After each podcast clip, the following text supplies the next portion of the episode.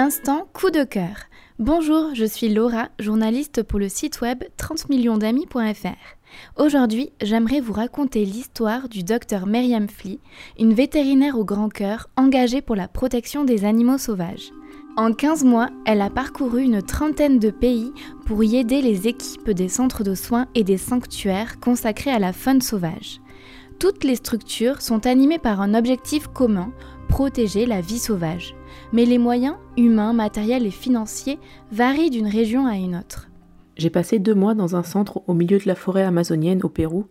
Nous n'avions pas d'électricité ni de téléphone, et clairement le confort n'est pas le même que dans un centre en Nouvelle-Zélande équipé d'un scanner. Au total, Myriam a prêté main forte à une quinzaine de structures à travers le monde et soigné plusieurs milliers d'animaux appartenant à des espèces diverses et variées. Des éléphants, des paresseux, des tortues, mais aussi des babouins et des macaques crabiers. Chaque rencontre est différente et chaque animal laisse sa trace. Il y a ceux que tu peux pas sauver, ceux qui sont privés de leur liberté suite au braconnage, ceux qui se retrouvent orphelins, ou encore ceux qui vont présenter des séquelles physiques ou psychologiques suite à leur interaction avec l'homme.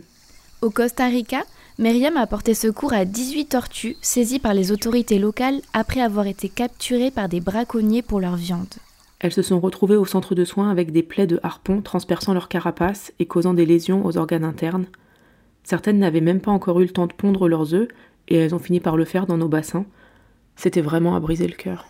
Soignées pendant des mois, 17 d'entre elles ont pu regagner leur milieu naturel, la dernière ayant malheureusement succombé à ses blessures. Quelques semaines plus tard, les bébés tortues, tout juste éclos, ont pu rejoindre l'océan dans une zone protégée. Fin décembre 2021, c'est au sanctuaire de Zongloud en Belgique que Meriem s'est rendue pour aider le vétérinaire à réaliser des examens médicaux de routine. Alors qu'elle ausculte l'un des maras de la réserve, un petit rongeur d'Amérique du Sud, la vétérinaire s'aperçoit que l'animal est baptisé, d'après sa puce électronique, Sana, du même nom que son projet qui signifie grandeur en langue arabe. Elle était en parfaite santé, c'est une Sana après tout. Je prends ça comme un signe. 2022 sera notre année. Car en 2021, la vétérinaire a créé Sana, The Wildlife Network, une initiative au service de la biodiversité grâce à la mise en lumière des centres de soins dans le monde.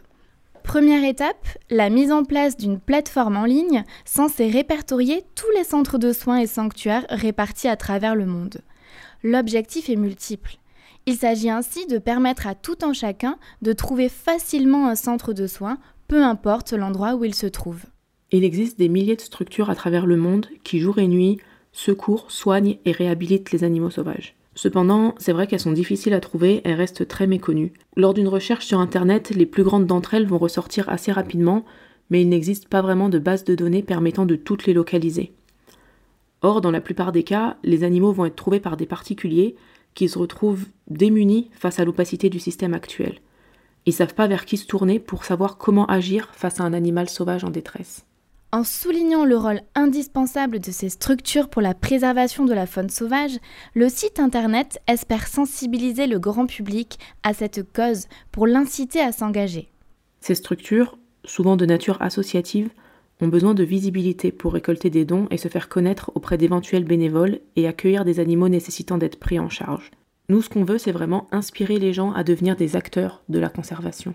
Enfin, Sana, en tant que réseau international, fera le lien entre les spécialistes de la faune pour leur permettre d'échanger leurs expériences et leurs compétences.